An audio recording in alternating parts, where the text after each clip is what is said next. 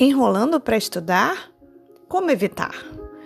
Bem, meu nome é Tatiana Cessa, sou psicóloga e vim aqui te ajudar nessa questão.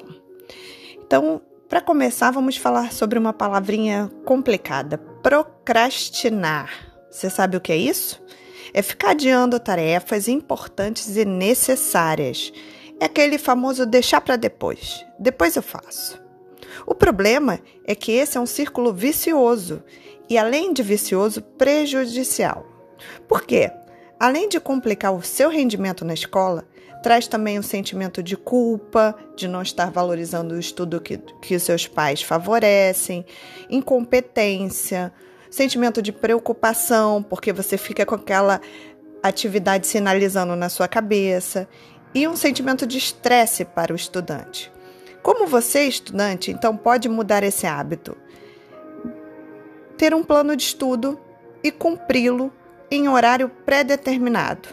Então, se você puder fazer aquele famoso plano, colocar no seu quarto, no mural, sinalizar no alarme do celular a hora de estudar, isso é muito importante. E eu costumo dizer: dever cumprido, direito adquirido.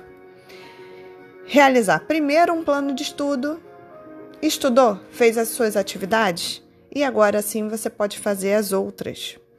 Os japoneses, eles têm uma técnica chamada de Kaizen, que ela é contra a procrastinação. Kai significa mudança e Zen significa sabedoria. É uma técnica muito simples. Tudo que você tem dificuldade para cumprir, eles dizem que eles próprios vão fazer por apenas um minuto.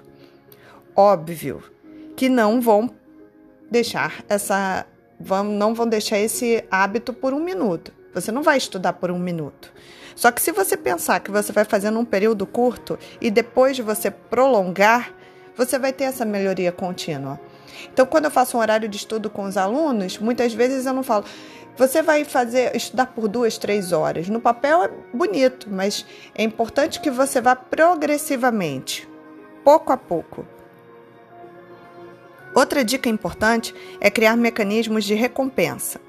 Então você pensa, depois de estudar eu vou ouvir as músicas que eu gosto, vou assistir o filme que eu quero, a série, vou comer um pedaço de bolo e acredite, você estará sem sentimento de culpa e será muito melhor.